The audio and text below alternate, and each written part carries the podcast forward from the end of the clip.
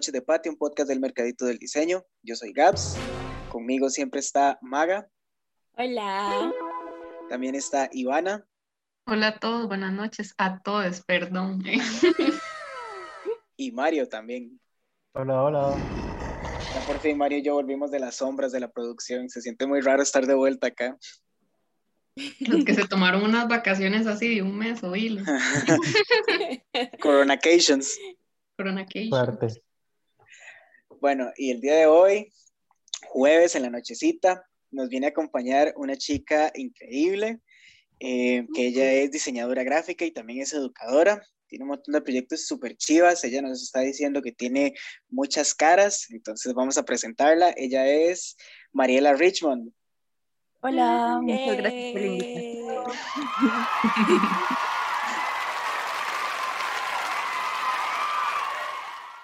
Maga. No, no, súper contentos de tenerte. Hoy, eh, así introductoriamente y de manera abierta, vamos a hablar sobre las estrategias y puntos del sector cultural de nuestro país. Pero, como siempre, y antes de vamos a escuchar a Mario con el chisme picante de hoy. Sí, el chisme picante. El chisme picante poco a poco se ha, se ha ido evolucionando a ser una pregunta picante más que todo. Así que te traigo algo que estábamos hablando hace poquito, que está completamente fuera del tema, pero creo que es algo muy importante como costarricenses que tenemos que hablar, que es, ¿la chiqui se come para arriba o para abajo? A ver. Todo el mundo se quedó callado porque nadie sabía decirlo. yo creo que. A ver, es que, bueno, yo tengo los dientes de adelante muy grandes. precisamente. entonces yo siempre agarraba a la chiqui con el chocolate para arriba para yo poder raspar el chocolate con los dientes. No, Esa era mi felicidad. Entonces yo digo por arriba.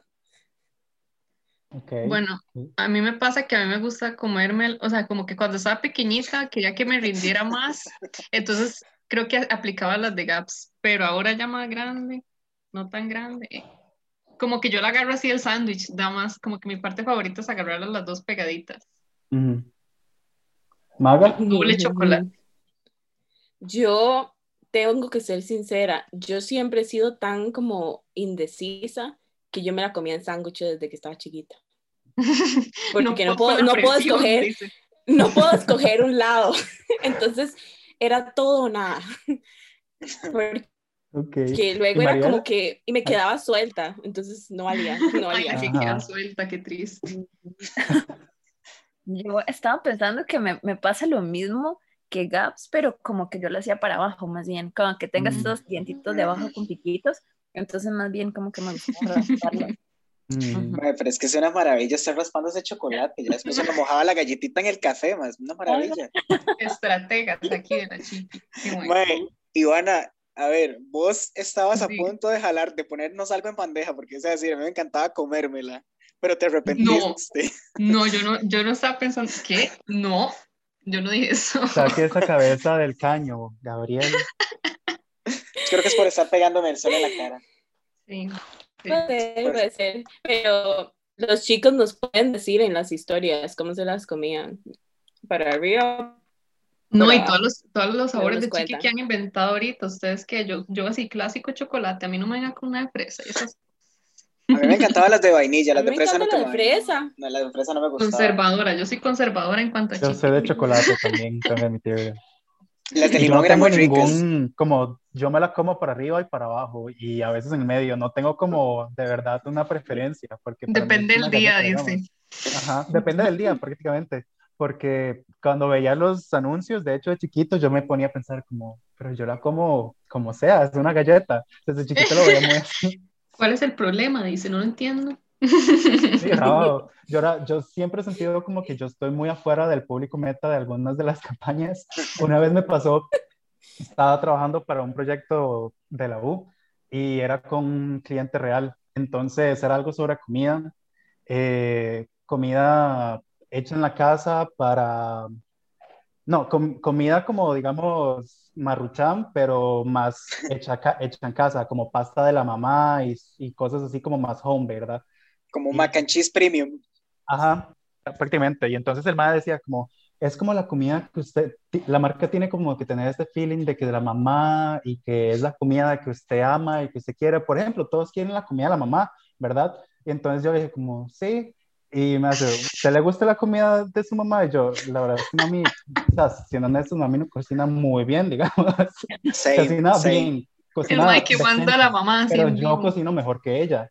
Y yo creo que ella ya lo sabe. Entonces, el mae como que se quedó como, en serio, entonces como, que eh, no le gusta la comida y como que el mae no pudo conectar conmigo en toda la sesión que tuvimos y fue un desastre. Fue demasiado incómodo, porque yo estaba así como, pero es que yo cocino mejor que mi mamá, no, no entiendo como el sentimiento que me está tratando de, de vender. En mi caso es la comida de mis abuelas, mae. O sea, yo he querido cocinar como ellas, mae, no lo logro, no lo logro. O sea, yo creo que la receta para cocinar así es tener nietos. bueno, ya sabe. Bueno, sí. Te fijo. Bueno, chiquillos, ¿les parece? Y le damos un espacio a Mariela para que nos cuente de ella, que nos cuente de sus proyectos y, conocerla muchísimo más. Bueno, mm, les cuento que, que empecé estudiando artes, diseño gráfico, pero pero como al tercer año más o menos me di cuenta que, que me gustaba el diseño, obviamente, pero como más abierto, como compartir las cosas que iba aprendiendo. Entonces entré a educación y en educación me pasó que, de que me cambió un poco la vida porque empecé a mezclarme con personas que no, no tenían como el pensamiento visual como base, eh, sino que empecé a trabajar con más, más personas de ciencias sociales y, y, con personas de teatro, que eso también cambió un montón el paradigma, porque hice como la, cuando uno está como en cuarto año de educación, tiene que hacer como unas prácticas supervisadas en un colegio o en una escuela o bueno, X, ¿no? Entonces yo hice mi práctica en la, en la Escuela de Artes Escénicas de la UNA con una profe de teatro y un músico. Y eso fue como boom, ¿verdad? Porque se empezaban a mezclar, ajá, como todos los lenguajes. Yo hablaba, por ejemplo, como de ritmo, que para mí ritmo visual en mi cabeza y seguramente en las de ustedes también, como que uno ve patrones así como muy lineales. Y el chico de música era como, esto es ritmo, ¿verdad? O la chica como que en ese momento estaba dando actuación, era como un ritmo desde el cuerpo, ¿verdad? Como desde las palpitaciones. Entonces yo, wow, solo una palabra cambia un montón y todos somos más o menos del mismo gremio, ¿verdad? Eh, desde ahí, sí, que estaba como llevando las dos carreras al mismo tiempo, que me empezó a interesar más como pensar la visualidad o la cultura visual como una posibilidad de mezclar varios lenguajes al mismo tiempo. Eh, entonces desde ahí creo que la hibridez como de todo lo que hago se ha ido, eh, como que ha ido evolucionando. Em, entonces, bueno, ahora em, hice una maestría en artes escénicas, eh, que eso creo que terminó también de cerrar como un ciclo ahí, ¿verdad? Educación, que tiene que ver como primero empezar con diseño, luego con educación y ahora terminar con, con la maestría en, en, teatro. Y soy profe de las dos escuelas, soy profe de escenografía en la escuela de teatro y soy profe de semiótica de la producción y de un grupo de cultura visual eh, todo en OCR. Entonces, como que ahí es mi, mi espacio, digamos, profesional de trabajo.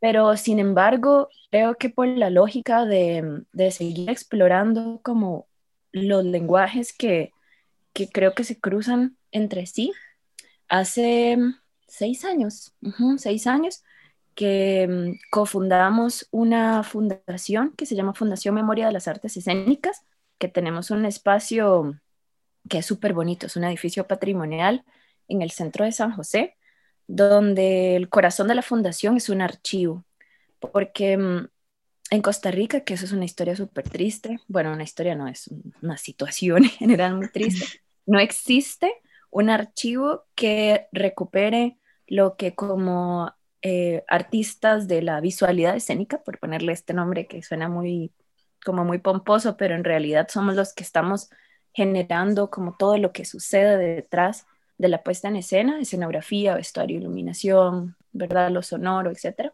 videomapping ahora. no había quien lo guardara porque, porque es muy particular, ¿verdad? Como que vos generas un mobiliario específico para una puesta en escena, un vestuario así, pero se termina la función y luego no hay, no hay gestión, ¿verdad? Como eso le pertenece al teatro o le pertenece a la dirección, quién hizo el... Y bueno, nosotros nos encargamos de empezar ese proceso de sistematizar, de buscar cuáles son los archivos que interesan para cuidar esa memoria. Y, y eso tiene como tomada la, la, mitad de mis días porque es pensar en, en, un archivo efímero al final, ¿no? Como de una cosa que sucede en un fin de semana o dos fines de semana y cómo lo tomamos. Y es un archivo que entonces no es literal, es más simbólico, más poético de eso que sucedió. Em, y bueno, yo, creo que por ahí son como los dos grandes mundos. Luego se cruzan como procesos que tienen que ver ya como con mi, mi involucramiento con las artes visuales, como, ¿verdad? Como artista visual, o un colectivo que tengo que es de arte y educación con, con dos colegas que se llama La Ruidosa Oficina. Qué bonito em, suena.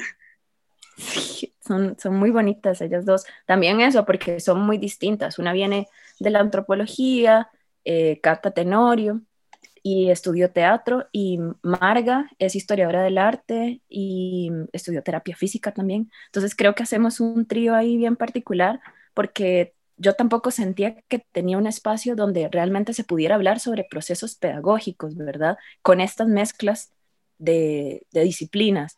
Y, creo que todo es eso, ¿no? Como que somos unas indisciplinadas en ese sentido, como que no, no, no practicamos lo que estudiamos como carrera base, sino que todo el tiempo estamos buscando los límites de uno y otro para poder robar o, hackear lo que otras disciplinas nos pueden regalar. Em, sí, no sé, preguntas. Eh. no, yo creo que está súper bien porque, a ver, justo eso que estabas diciendo, de que uno, eh, o sea, que estás trabajando en algo que no fue lo que estudiaste, yo creo que es como la realidad de mucha gente acá en el país. Y bueno, tal vez yo creo que en tu caso fue como algo súper bonito, porque al menos se relaciona un montón. Mucha gente es como, maestro, ya estoy, estoy trabajando de otra cosa y es todo triste. Pero no sé, yo creo que el caso este, de, de esta convergencia de disciplinas se vuelve algo súper interesante porque es algo que uno no se imagina cuando pasa, ¿verdad? O sea, a mí me ha pasado igual que yo estudié diseño gráfico y ahora termino haciendo un montón de cosas más que ni me imaginé que iba a estar haciendo. O sea, termino uno trabajando en producción, eh, dirección y, bueno, incluso ahorita estamos con gestión cultural, que anda un poquito más relacionado, pero pues seguimos en la misma situación, ¿verdad? De, de, indisciplinados. Eso, eso me encanta. Creo que es algo muy rico de... Ay, perdón. No, dale, dale. creo que es algo muy rico de, de, las, de las carreras creativas, yo, de que uno puede a veces incluso incursionarse en, y conocer personas que lo van a llevar a, a aguas inexploradas, tal vez. Eh, algo que es, es, algo, y es muy inspirador, de verdad, muy, muy inspirador. Me encanta escuchar como esas historias de personas de que terminan como que estudiaron algo y terminan haciendo algo completamente, que tal vez es algo, un nicho muy pequeño, y muy específico, pero que es súper rico y muy interesante y súper valioso, ¿verdad? Yo estudié diseño publicitario en la Veritas y pues es algo parecido a diseño gráfico, pero también a veces tenemos como más oportunidad en cosas de publicidad y así. Tengo compañeros de que muchos ni siquiera están interesados como en, en la comunicación visual por se y más como para ellos es mercadeo o publicidad, fotografía, ¿verdad? Y es como muy interesante entrar como en ambientes laborales con personas que tienen perfiles muy diferentes a uno. Por ejemplo, yo soy malísimo con mercadeo, pero me encanta ilustración y otras cosas que, y entonces como muy interesante, súper interesante. Uy, rajado, rajado sí, rajado sí. O sea, bueno, me voy diciendo eso, soy buenísimo ilustrando. Yo por dentro, como que he dichoso, porque yo soy pésimo para ilustrar. eso, es lo, eso, eso, es lo, rico, y como entrando ya en nuestro temita de hoy, eso es lo rico de, de estas carreras que llenan la cultura en realidad, que es esta combinación de, de todo, porque al final de cuentas es, a veces es un poco complejo para la gente eh, cuando se da cuenta que que mucha de esta gente que a veces trabaja dentro de, estos espacios no necesariamente estudió artes o no necesariamente estudió comunicación o no estudió publicidad o no estudió pintura, porque esa como convergencia de espacios, de carreras, de, de todo esto es la que nos trae a, a construir espacios mucho más ricos que generan eh, conocimiento y que a veces potencian eh, temas súper increíbles, ¿verdad? Eh, y esto es, o sea, como que también esto es lo que uno pelea como dentro de estos espacios, porque mucha gente ve los espacios de cultura y los considera solo como un simple espacio de espectáculo o de una representación de entretenimiento y es un pensamiento muy erróneo porque llega al punto de que no es solo estamos creando ese contenido, no estamos haciendo obras bonitas o películas bonitas o música y ritmo o danza o este tipo de cosas, no es solo eso, es muchísimo más. Entonces, como en ese punto a mí me gustaría eh, como llegar a un pinpoint, por decirlo así, de preguntarles para ustedes cuánto cuáles son los puntos como claves que el sector cultural, tal vez de manera actual o tal vez como de que ustedes desearían, cuáles son los que ustedes consideran que, que, no es, que nuestro país necesita o que son los más importantes para el sector cultural. yo, renacer. yo pienso que. les puedo. sí.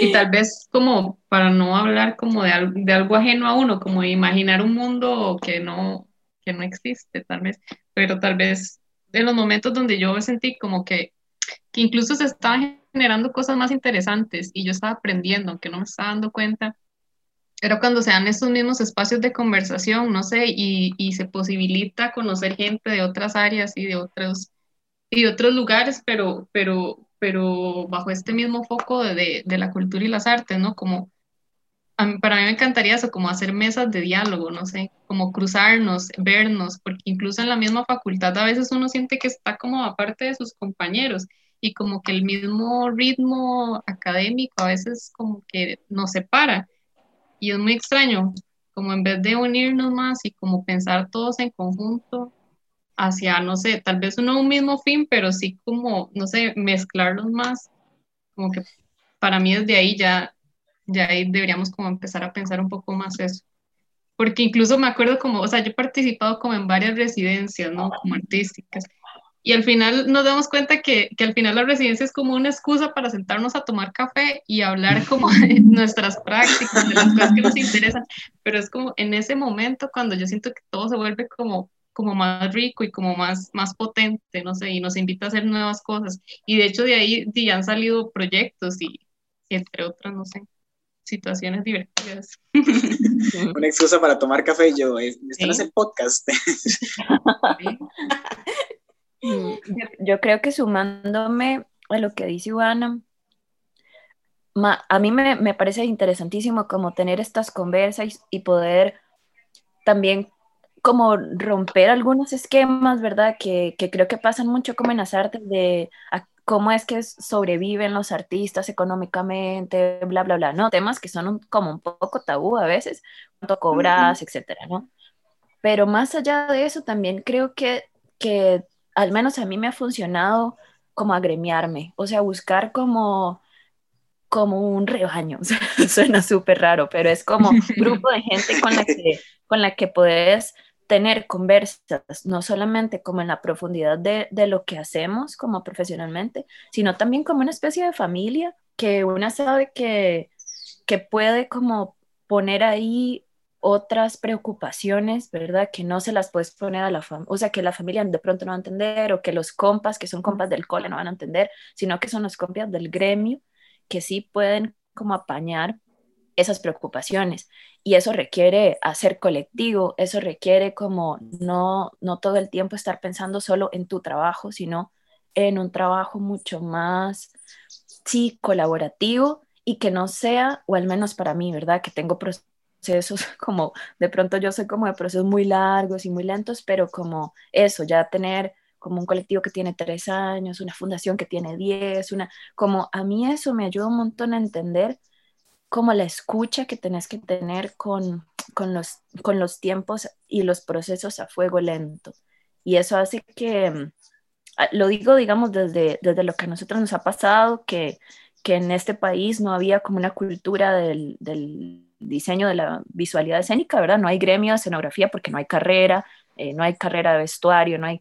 Y nosotros empezamos a generar esta, este espacio y ahora ya somos tomados en cuenta en las mesas sectoriales del Ministerio de Cultura, en las, aunque no seamos como, digamos, una asociación como tal, pero ya somos una fundación. Entonces ya hay algo ahí que hace que se muevan piezas políticas que tal vez suena muy, también muy grande, pero es importantísimo tener, tener voces en esos espacios y que no seamos como individuales, sino como fuerza colectiva. Requiere tiempo, requiere escucha, requiere un montón de paciencia, pero creo que es una de las necesidades que yo siento como, como país, ¿verdad? La fuerza. Algo que sucede que es muy, muy, muy, no sé, como muy, tal vez muy particular de este país, y es que yo siento que somos como a veces como trabajadores súper invisibles, ¿no? Como en todo el sentido pero siempre estamos ahí, no sé, como que tenemos como todo en contra, pero seguimos estando ahí, como yo no sé ya ni por qué, digamos, pero, pero pasa eso, ¿no? Y entonces me parece eso como súper importante, como organizarse, ¿sí? Ser parte de un rebaño, buscar mi rebaño. bueno, y algo que dice Mariela que es, bueno, para mí me parece súper valioso de, de, recalcar, ya todo filosófico, es que en, el país como que no existe tanto un sentimiento de colectividad, porque siempre estás en algún lugar o, o te lanzas al mercado con un producto, un proyecto y siempre es como, madre, todo el mundo ni competencia, como que no puedo decir que me voy a aliar con X o Y personas para, para, crecer juntos, ¿verdad? Que es algo que hacemos nosotros en el mercadito y es como súper triste por eso, porque es como, madre, como todos competimos, nadie crece y va a haber un punto en el que todos nos vamos a morir porque ya no se pudo hacer nada. Ajá, ajá. Y eso que dice Gabs también, que estos espacios que se crean de colectividad, que son como de crear esa hermandad dentro de, dentro de todo y no de verse como competencia, es lo más importante, porque al final de cuentas, el arte y de todas sus formas, tipos y colores es un aglutinante, un catalizador de la diversidad, a final de cuentas. Pero es eso lo que permite que lo que generemos y lo que se crezca eh, genere esta identidad y esta cultura, a final de cuentas, que, que, es la que muchos ticos les encanta mencionar y les encanta hablar y les, les encanta como que, esté abierta y representarla y a final de cuentas es lo que mucho se saca para que tenga, eh, un, que sea como una potencia económica para el país, que, que, que es algo que, últimamente y por desgracia eh, los gobiernos han ido como restando cada vez más y se enfoca mucho que bueno ahora en estos procesos de crecimiento y de restauración eh, pandémica, de, después de todos estos caos, lo que se está enfocando es cómo restablecer la economía y se enfoca principalmente dentro de turismo. Y está bien, súper bien porque eh, la parte ecológica y la parte verde del país es una de las cosas que llama más la atención, pero después de eso, ¿a qué cae? A la cultura y a lo que representa la identidad de un tico. Y todo esto y lo vemos en respuesta de, de, cómo se ha ido, un poco de lo que hablamos en el capítulo anterior, en los últimos capítulos, de cómo se ha ido restando el apoyo dentro de estos mismos espacios. Y bueno, algo que mencionaba Mariela también, que era eh, de las mesas de estrategias que está generando el Ministerio de Cultura, que se están impartiendo para 10 años, y, y está súper bien porque sí están están súper bien divididas en el sentido de que que cuentan cada uno su propio sector y tomaron en cuenta muchos sectores que usualmente no, no, no, se, no se traen a colación, pero siento que también falta esa diversidad de no solo contar con gente de artes, como mencionaba Mariela, muchas veces el tener gente de otros espacios, eh, como mencionaba eh, su amiga que es antropóloga, tener, gente de medicina, tener gente de ciencias sociales, de políticas, dentro de gente de derecho, todo este tipo es lo que a veces al final de cuentas saca proyectos y crea proyectos que pueden mover muchísimo más al sector cultural y puede muchísimo, tal vez traerles estas estrategias a estas mesas mucho más eh, enriquecedoras y que puedan moverse y que sean proyectos posibles de generar, porque esa es otra de las cosas que a veces sucede dentro de este país, que muchas ideas, súper bien, tenemos un montón de cosas que podemos generar de contenido, pero empiezan a salir todos los puntos de, uy, no, no podemos hacer esto porque no hay presupuesto, o esto es muy imposible, no podemos hacerlo. Burocracia divina tesoro, mejor dicho. Ajá, exacto, exacto. Pero, pero sí, o sea, me encanta escucharles eh, de, de estos puntos porque en realidad así como, uff, llenaron mi lista y le hicieron check a todo lo que yo había apuntado. sin palabras la dejamos. no, y algo que últimamente me llamó mucho la atención fue que estaba hablando con un amigo y, su pareja. Y justamente la pareja que es profe de estudios sociales me dice, pues sabes que Costa Rica califica como país de primer mundo y yo quedé. O sea, a mí me dijo eso y yo como que le, me quedé me quedé ahí dándole vueltas a esa idea y yo, suave, suave, ¿qué está pasando aquí? Y me empezó a explicar como un montón de cosas, como que con la incorporación de Costa Rica a la OCDE, que los, eh, ¿cómo se llama? Las mediciones en seguridad, educación, ese, un montón de otras varas ahí que yo como, como persona de arte no entiendo. Pero yo dije, madre, país de primer mundo, ¿qué está pasando aquí? O sea, seguramente primer mundo, pero dentro del tercer mundo. Y es como, madre, a ver, un país de primer mundo. clasificación. un país de primer mundo con una cultura tan de tercer mundo, madre, donde aquí lo más importante es si la liga llegó a la 30, ¿verdad? Que yo pensé que yo iba a llegar primero a los 30 que la liga. No.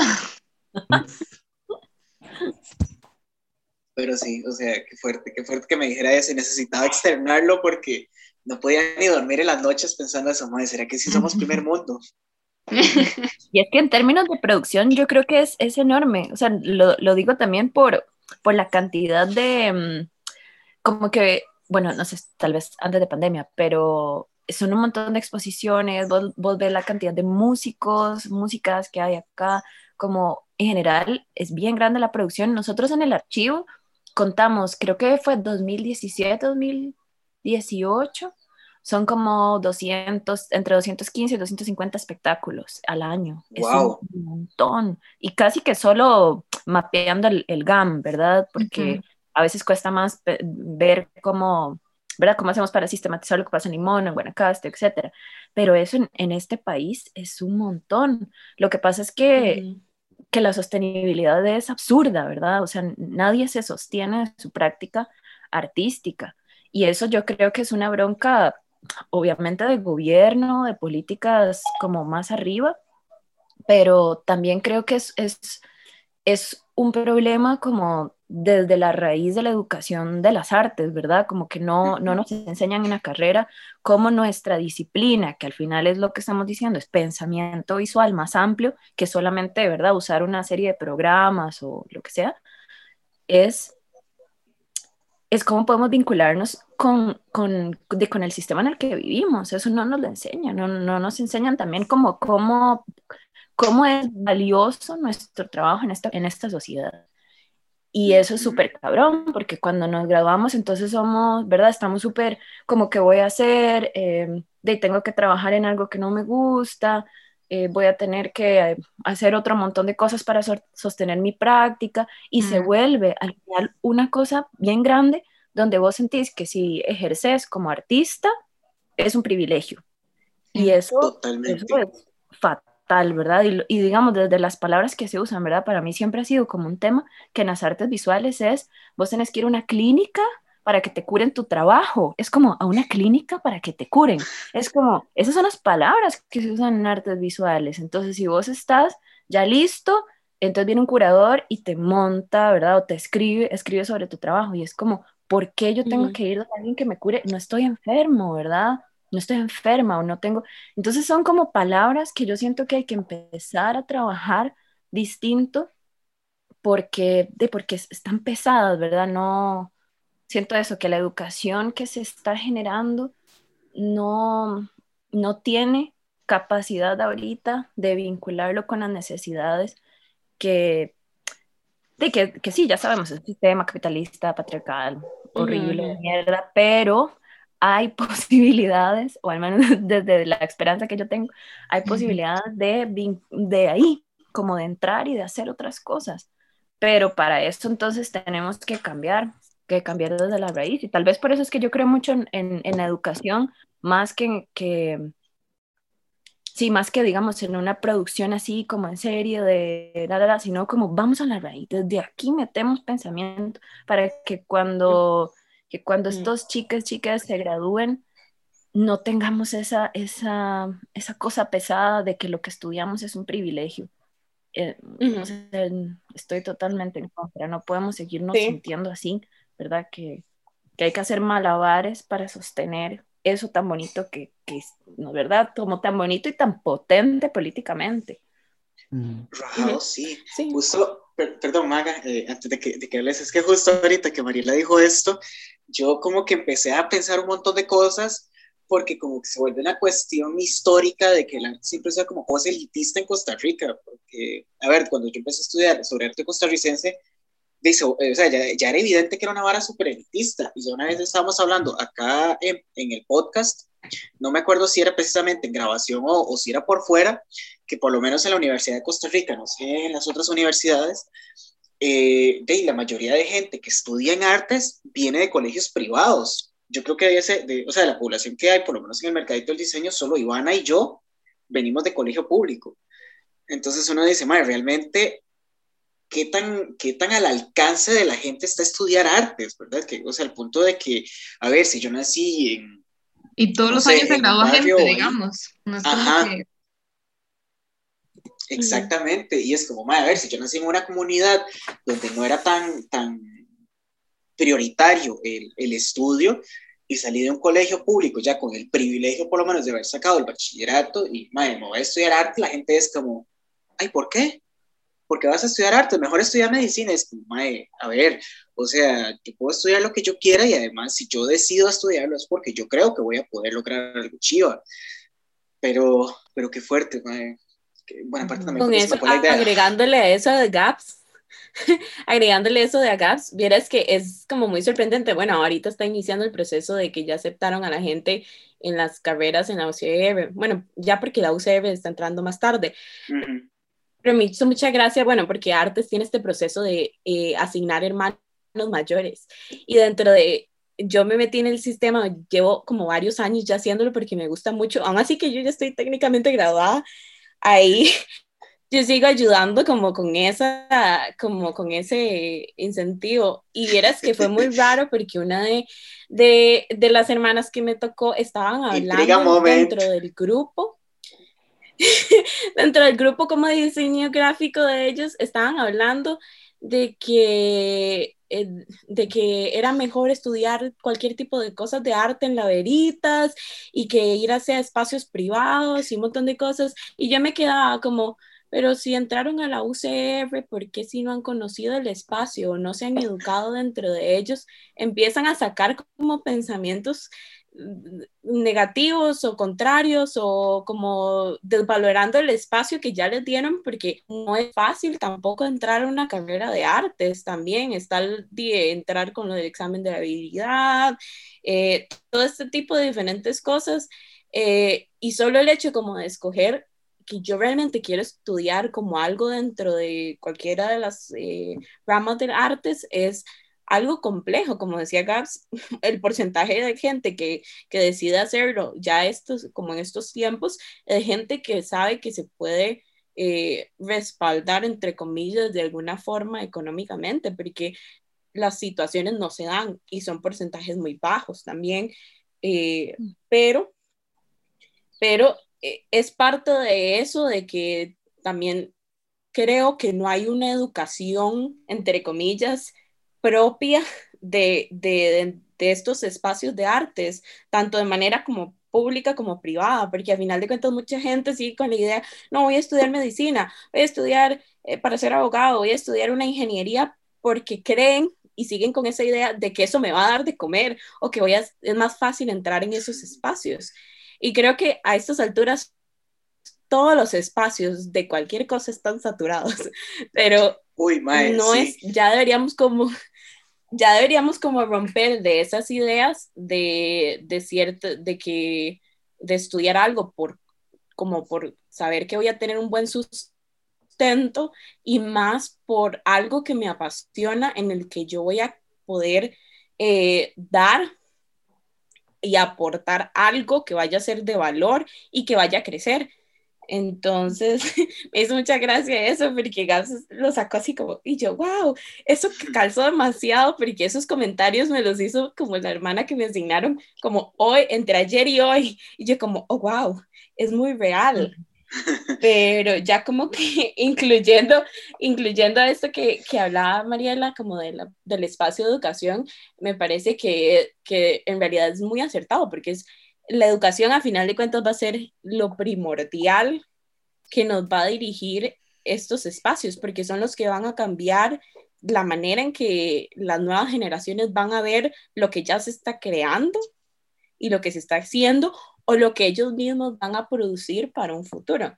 Y es claro, o sea, necesitamos, es, es así como ya fundamental, una necesidad número uno, que se implementen políticas culturales realmente que promuevan el desarrollo de, estos espacios, pero dentro de nuestro país son como, es un toque tan difícil que realmente, por lo menos yo a lo que veo y lo que estoy viendo y sintiendo, o sea, el trabajo que Mariela está haciendo es súper bueno y súper enriquecedor, porque nos está ayudando a que si no estamos implementando estas políticas, por lo menos estamos cambiándole el pensamiento, las ideas y todo esto a, las, a los chiques que, que están ahorita en los colegios, en las escuelas, en las universidades, que se están empezando a instruir.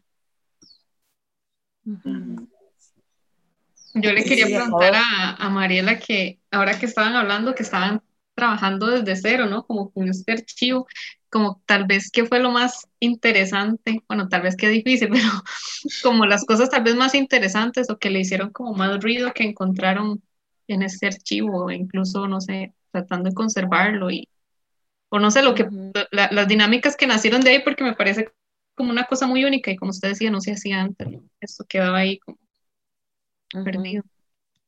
Mm. Como alguna experiencia que usted recuerde que diga, wow, esto está increíble. se van mezclando todas las cosas que hemos hablado porque el archivo no existía, digamos, nosotros, bueno, existía una fundación que, que tenía un, un, colega que se llama Carlos Schmidt, que es arquitecto y escenógrafo, que lo lindo de Carlos es que ya desde, desde que yo lo conocí, él estaba como como quiero hacer algo porque tengo un montón de cajas en mi casa con programas de mano, pitches o no sé qué, y él solito dijo, voy a poner una fundación, ¿verdad? Entonces él como que se armó sus cosas y no sé qué, y cuando yo lo conocí, eh, sí, ya, ya la fundación tenía como tres años más o menos, y entonces nada, yo llevé mis bitácoras y empezamos a buscar como posibilidades con personas ya que habían estudiado archivo o bibliotecología para ver cómo empezamos a clasificar esto.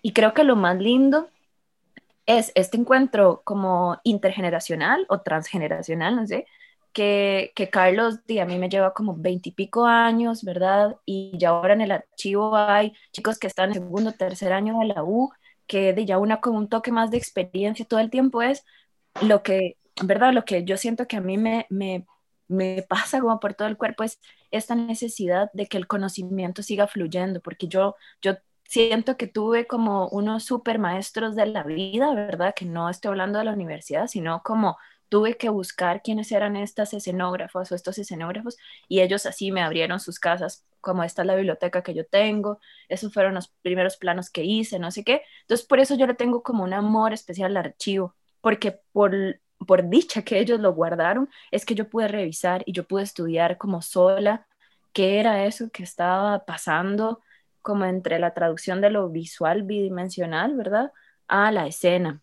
entonces, claro, yo siento que los archivos o lo que nosotras hacemos es preservar una memoria que en este país, ¿verdad?, ha sido borrada en muchos ámbitos, pero al menos lo que nosotros hacemos como desde eso que ponía ahora como desde la micropolítica, porque no son como eso, políticas culturales en grande, que sería lo máximo, pero creo que si nosotras como personas individuales generamos micropolíticas desde, desde el gremio que trabajamos, ahí se puede ir haciendo como mucho más grande esto, ¿verdad? Y creo yo que también usando palabras de, de archivo, son como cartografías de un afecto, ¿verdad? Porque yo pienso en una fundación y no pienso en algo que solamente palpita para mí o para nosotras como, como generación, ¿verdad? 20, 30, palpita para quienes vienen adelante, ¿verdad? Como que es una cosa que si nosotras guardamos el archivo ahora, 30 años después van a poder estar estudiando lo que nosotras estamos haciendo, lo que nosotras estamos escribiendo, y ahí vamos avanzando poquito a poco, que si ahorita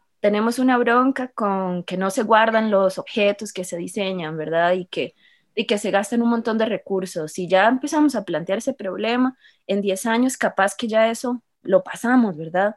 Pero si todo el tiempo se borra y se olvida y no se deja huella, volvemos a caer como en, los misma, en las mismas broncas y eso yo lo, es lo que siento que pasa en el Ministerio de Cultura y muchas otras instituciones que cuando hay un cambio de gobierno, de dirección, entonces se borran de nuevo todas un montón de posibilidades que se armaron, porque a veces no da tiempo de que en los cuatro o cinco años que tienen de gestión como directoras o directores, mm, ¿verdad? Los procesos no se cierran.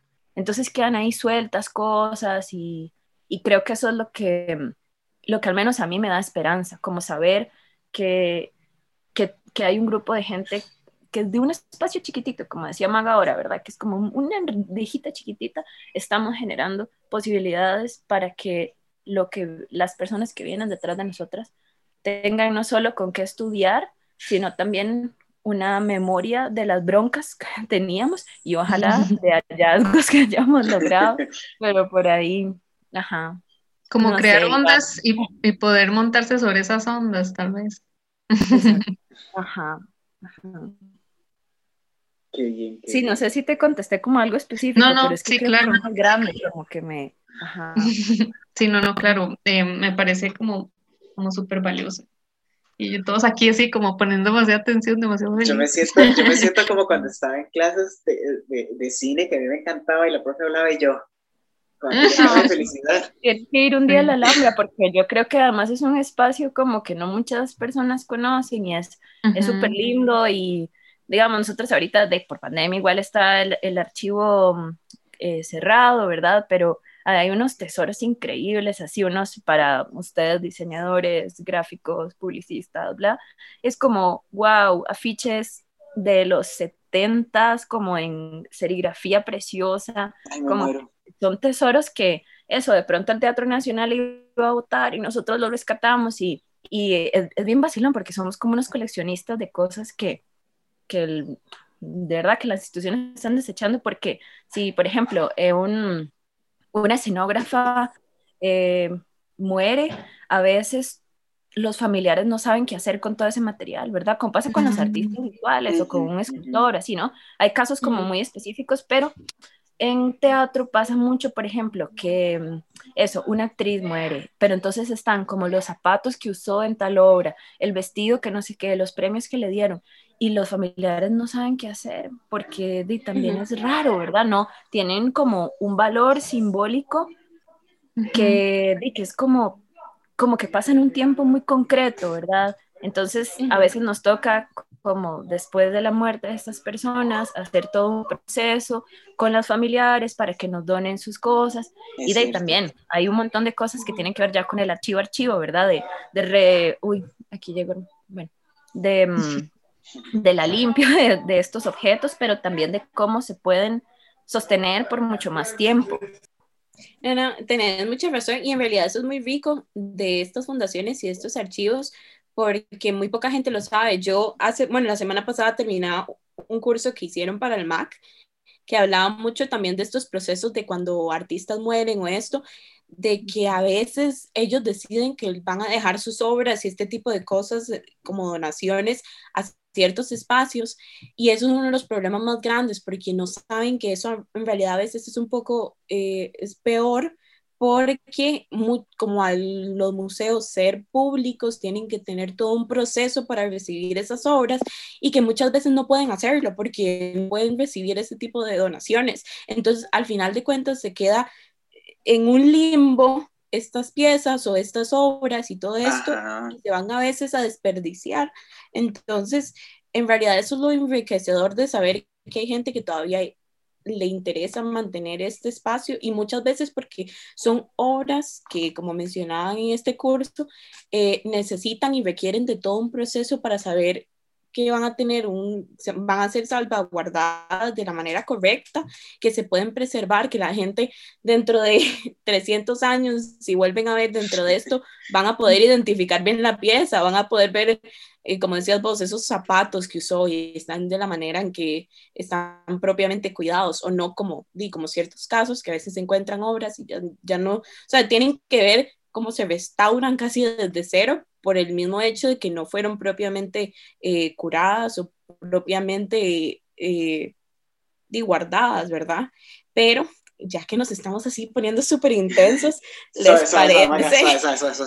Para decir algo antes de que se me olvide, es que justo que estaban diciendo eso, de recuperar como los, los, los, artículos, ¿verdad? De ciertas personas, voy a decir yo ahora, es que no es acumulador, es que tiene un archivo, pero eh, justo me acordé un poco de, eso, de, lo que estaban hablando, que hace poco que estaba trabajando en producción, precisamente estaba conversando con uno de, mis compañeros, que tuvo que hacer un video ahí X y llegó a una casa y que la señora vuelta loca, ¿verdad? Como dando todos los chunches para que se viera bien bonito en el video. Y en eso, eh, como en el fondo de la pared, dentro del cuadro que se ve, de, cuadro de, escena, se veía un cuadro, ¿no? una pintura X, el mal la vio y dijo, bueno, todo bien. Entonces al rato ve a la señora quitando el cuadro de la pared y, le dice el madre como, no, no, no, el cuadro lo puede dejar ahí, todo bien, no se ve mal. Y en eso la señora le dice, no, no, es que este cuadro es de Amiguetti. Y yo, ah, ya. Y es que resulta que si se dan cuenta que ella tiene ese cuadro ahí, se lo quitan. la o sea, lo incautan, lo incautan. Y yo como, madre, qué chido, ¿se imaginan que llegue a morirse algún día? Bueno, obviamente, cuando uno se muera, que qué chido llegar a, a la gente, que la gente le vayan a quitar las cosas que, que uno hizo. Pero claro, obviamente eso va a pasar solamente con los artistas que eran de élite, pero, pero, o sea, qué fuerte tener que llegar a esconder las cosas para que no se las quiten.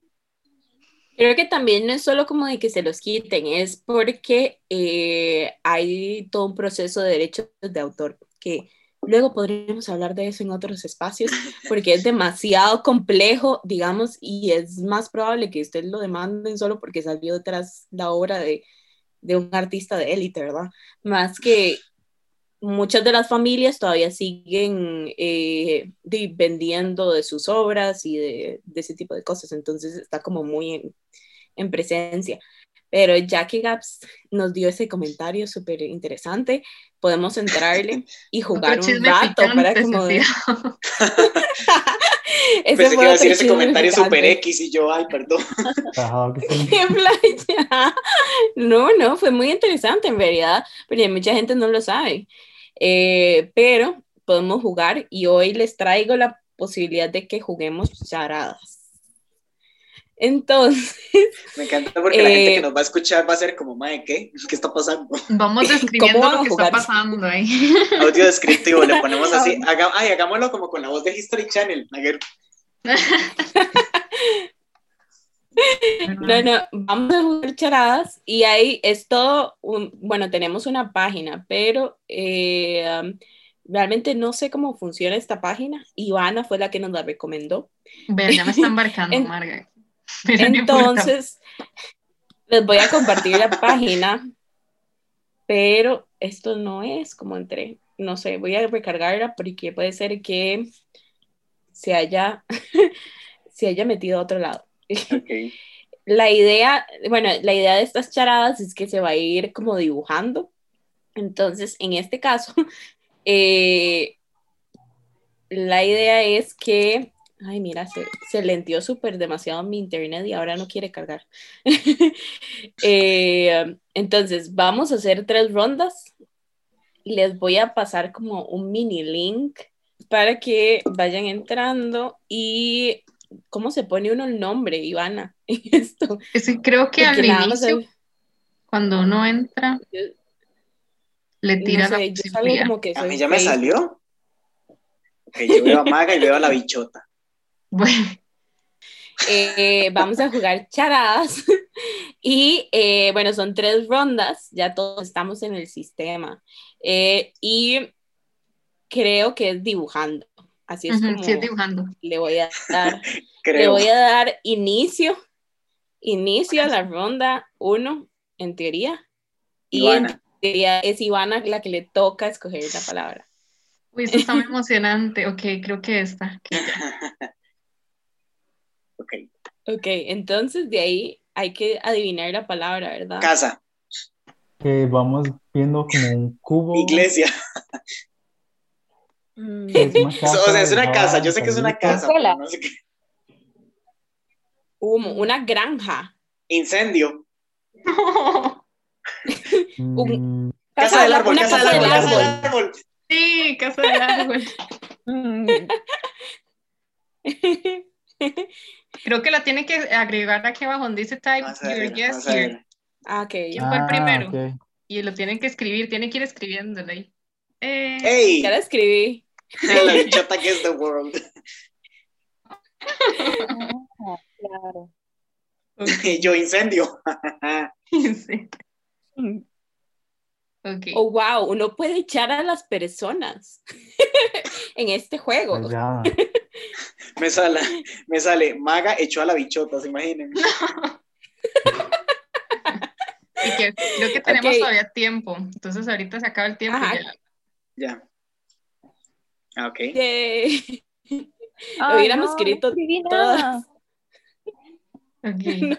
Ahora, es, ahora te toca a vos. Ok, recuerden escribir la palabra para que el sistema sepa quién gana primero ya.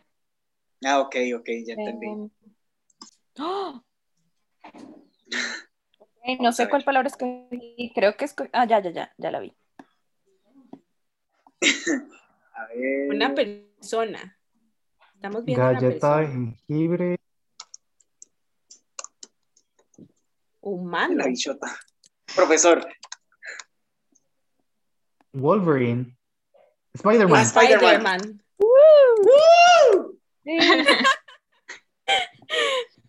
Ay, sí, Ella no Spider-Man. bueno, Spider-Man.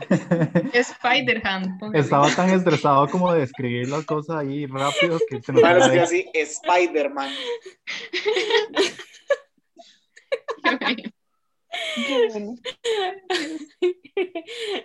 Okay, algo? no, no, nada más espera. Hay que esperar. Okay. Va ganando la bichota. Mari es, este, es el que escoge la, la palabra en esta. Mm. este juego lo voy a seguir jugando de por vida. Uy, es que eligió una toda larga, vea. Que está dibujando como una V. Cono. cono. cono. Y ahora, uy, esto es, como un puro. Es una torcha, es una torcha. No, no. una tuca es esta. Este. Ah, no. este. Helado. No puedo borrar. Ahí. Sí. Este. Abajo vienen un helado. ¿Un helado de qué? Helado de. Ay, yo sé qué es, pero no sé. No. ¿Ah? Crema. no. Crema. Este. Ok. Ok, tiene. Helado de. Mm. Mm, eso se ve como un turno. Sí, sí, sí. Ya sé. ¿Cómo es que se llama? Zapote. Algodón de azúcar. Sí. Oh. Qué buen Santa María. Ay, acabo de ver que va el mesón, véalo.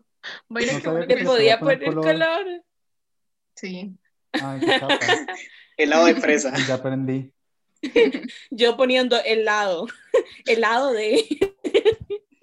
Aquí, nadie pasa de esta esquina, de esta esquina aquí mandan las bichotas. Ay, voy perdiendo, qué triste. Y yo zapote. Ay, voy yo. La bichota. Vamos a ver. Oh, wow, esto, este. esto es la primera ronda de tres. ¿Qué tan largas son las rondas? Oh, wow, creo que solo vamos a poder jugar Hacer una. una. Está bien. Y Pac-Man. yo. Sí, qué rápidas, amiguitas. Y yo, coche de bebé. Nada que ver. Yo todo feliz, según yo iban a ganar las bichotas. Mm. Me encanta. Y Mario Ya, yo sigo pintando. Es que hay 80 segundos, solo tiene 80 segundos. Eh.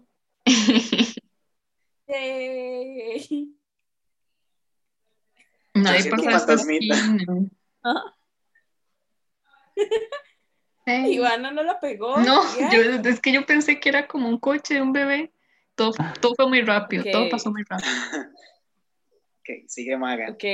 Yo creo que ya después de Maga paramos la ronda, ma, porque si no nos va a dar las. Sí. 11 de la noche. Castillo. Oh. y yo por empezar a jugar como, y es que una personita, pero Pokémon. yo andan cerca. Pokémon. Paraguas. Pokémon. Mm, Princesa. Mm, Capa. Corona. Rey. Rey, iba a escribir. No, Gaps, iba a decir, no puedo decir qué es, entonces. Uy, tiene una. G. ¿Mm? Voy a escribir palabras al azar. Mago, es un mago. Ah, mago. Ah, Y en un momento me iba a dibujar a mí y nada más poner como una flechita. Maga, pero ese mago no tiene magia, digamos. Sí, claro que chile. sí. No. Tiene el gorrito y la capa. Pero ¿dónde están las chispas y, y, el- Ya y las los- iba a dibujar, y las estrellas? Y el sombrero, Qué bueno sí. que le tocara Ahí mago a Está maga. el sombrero. Pero, el sombre- pero de ese sombrero no salen conejos. Ay, los magos no tienen que necesariamente tener un conejo. Ok. Bueno, una más, una más. Wow, ya di. Una más. Pues yo. Tortuga, el matón. No. Círculo. Carita triste. Comida. Macarrones. Huevo. Me lo escribí malísimo, yo parezco Mario. Sí, pero es como, como un conjunto de cosas. Yo, ramen. Desayuno. pinto con huevo. Uf, uy. Pinto, pinto con huevo, qué rico. Me. Sé que pensó primero pinto. Pinto con huevo. Ahí está el nombre del episodio, Pinto con huevo. No era desayuno. Qué bueno. Yay. Me Yo, de encanta hecho, que pensé Mario que- puso ramen.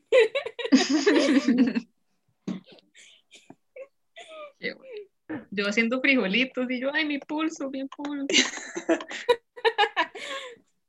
Ah, desayuno. Ay, Maga le ganó, le ganó Maga la bichota. Bueno, ¿les parece? Y continuamos. Yo creo que más bien quedamos- tendríamos que pasar ya a soda variedades porque ya se nos está empezando a acabar el tiempo. Ok, démosle. Está muy divertido esto. Bueno, ver, soda, soda variedades es el segmento donde la gente nos agarra de monas, como le gusta a Ivana que yo diga. Ay, sí, sí. Entonces, bueno, Mariela, somos todos tuyos. Bueno, yo pensé que podíamos hacer una seguidilla de palabras. Entonces, em, como, como puedo empezar con Mario, entonces te tiro una palabra y vos me tiras como lo primero que, que se te venga a la cabeza y Uy, yo qué te tiro otra y así vamos. Ok, ok. Ok. Suena muy- ok, Ok. ok, me encanta. Em, teatro, Cine, cámara, acción, corte, pegar, puerta, abrir, archivo, papel, arte, pintura, Da, política, Eh... ah, ok, voy con, voy con Maga. Eh, ok, ok, espérese para entender, porque yo soy de ecuación curricular. ¿Tiene que ser un contrario o tiene que ser relacionado? A la no, tiene que, ser como lo primero que se te venga a la cabeza. Ok, Como, es que así, puede ser el contrario, puede ser como algo. ¿ah? Pero sí sería, digamos, lo primero que se te venga. ¿Ah? No, no, sí, ok. Todo bien, ya comprendí. Ok. Em, ok, em, exposición. Arte. Lentes. Sol. Pandemia. Bebitos. Hambre. Comida. Vecino. Desdeñoso. A la orilla de domingo, ¿verdad? Ya es jueves. Desdeñoso. Qué buena palabra. Desdeñoso. Y la señora soy yo, ¿verdad? Wow. Voy, Gaps. Ok. Em, mm. Libro. Páginas. Desayuno. Almuerzo. Patio. Jardín. Radio. Televisión. Necesidad. Ayuda. Deseo. Anhelo. La última, esperanza. Uy, perdón. Eh, bichota. Diego Torres iba a decir. Diego Torres. que en el de Pati. Juré que en el de Pati Gabriel iba a decir señora. No, es que cuando dijo esperanza pensé en el bichito y yo la bichota. Ha salido un montón de veces esa palabra. Me encanta esa palabra. Ya no somos club de las señoras, ahora somos club de las bichotas. ¿Nos da tiempo para jugar con Ivana o no? Sí, sí, sí. Ok. Mm. Collage. Azul. Pintura. Degradado. Fuerte. Sostener. Amiga. Risa. Uy. Interior. ¿Qué? Interior. Calientito. Debilidad. Tropezar. Caída. Codos. Descanso. Camita. Me gusta, y no lo pensaba más. Yo decía, mm, cuando, cuando dijo amiga, yo por, lo primero que pasó por mi mente fue Chira y yo, Mis amigas Chiras, Friends for Life, siempre. Igual lo que tengo al frente es como una pared blanca, entonces yo buscando respuestas y yo. No llegan.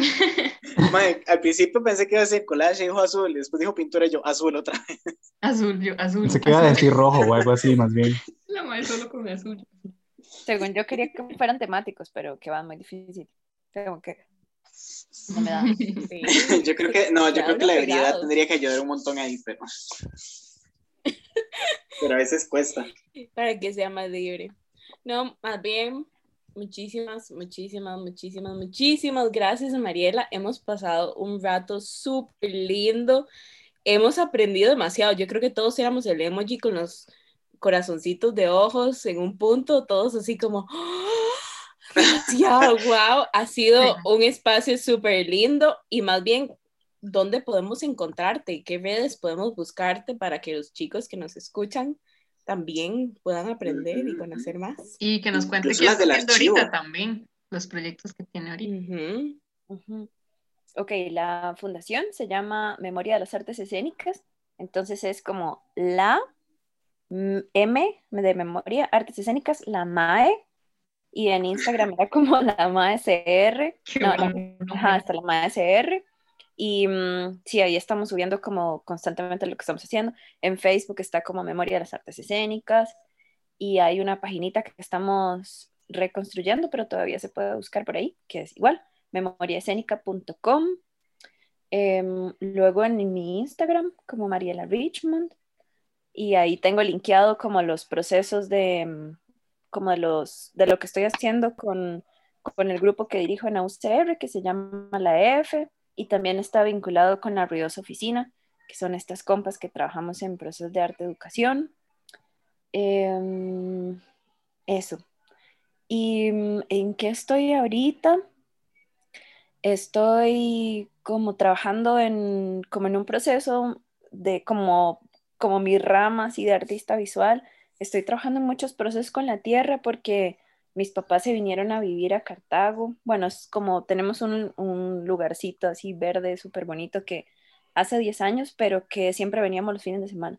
Pero con la pandemia las cosas cambian mucho.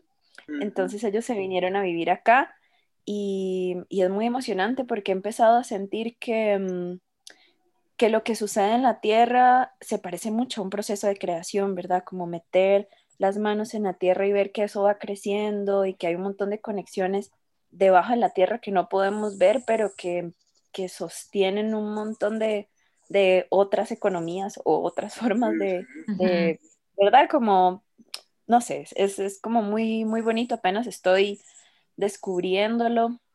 Em, entonces los procesos como de artista visual están ahorita ahí expongo como en un mes más o menos en el Museo de Jade, en una expo que se va a llamar Mesoamérica. Eh, como las primeras cosas que estoy, ajá, que estoy como sacando de, de, estos meses de trabajo. Y en el farolito también en abril, un, un, proceso que ahorita se llama Escuelita de la Tierra y es justo como, como estoy tratando de mezclar lo que venía trabajando con, y con los saberes de pedagogía, eh, viendo a ver qué pasa ahora con estas mezclas. Entonces en el Farolita en abril, igual en, el, en abril en el Museo del Jade.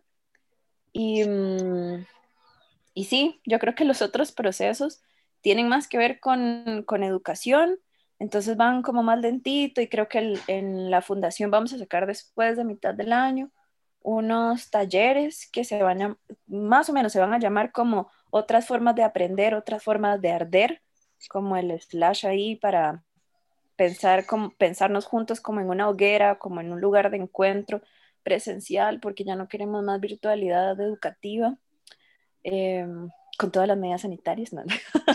pero sí necesitamos alrededor del jueguito, entonces creo que van por ahí, otras formas de arder, otras formas de aprender. Ay, súper Ay, qué lindo, qué lindo. vamos, a, vamos, a, ver si podemos ir a la inauguración, qué chiva. Sí. De fijo. Eh, antes de como ir cerrando y despedirnos y preguntarte si quieres decir algo más, ya nos contaste un montón de tus proyectos de que pronto vienen y vamos a estar súper pendientes, pero te abrimos el espacio si quieres decirnos algo más, si quieres decir algo más, compartir algo más, para ir despidiéndonos. Mm, creo que yo me quedo con varias cosas, como también rebotando en,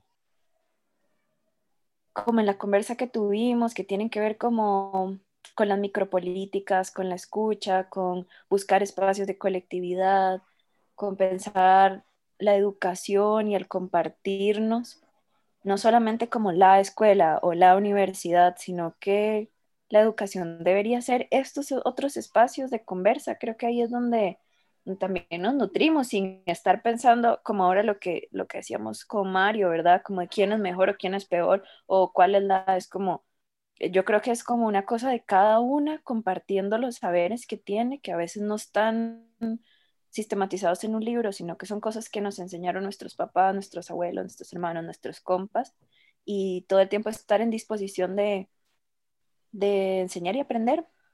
Entonces creo que la escucha y la gestión colectiva. Sí. La mejor, la mejor actitud, yo creo. Mm. La gestión colectiva es la que vive y viene para nuestros futuros. Nosotros desde el mercadito nos encanta y es una de las herramientas que hemos ido aplicando y que ya vamos a cumplir dos años de estar haciéndola casi que día a día y que en esta pandemia hemos crecido mucho a partir de eso. Entonces, fue, este espacio ha sido muy bonito, pero ha sido un aprendizaje mutuo y te agradecemos de verdad muchísimo el espacio, el venir y participar y hablar con nosotros y jugar con nosotros, darnos bola, como dicen. Total. Y eh, a, todos los, a todos los que nos escuchan, ya escucharon ahí las redes, las vamos también a compartir desde nuestras redes para que ustedes eh, las conozcan. Y nos vemos el siguiente jueves a las 7. Chao. Chao, gracias. Bye, bye.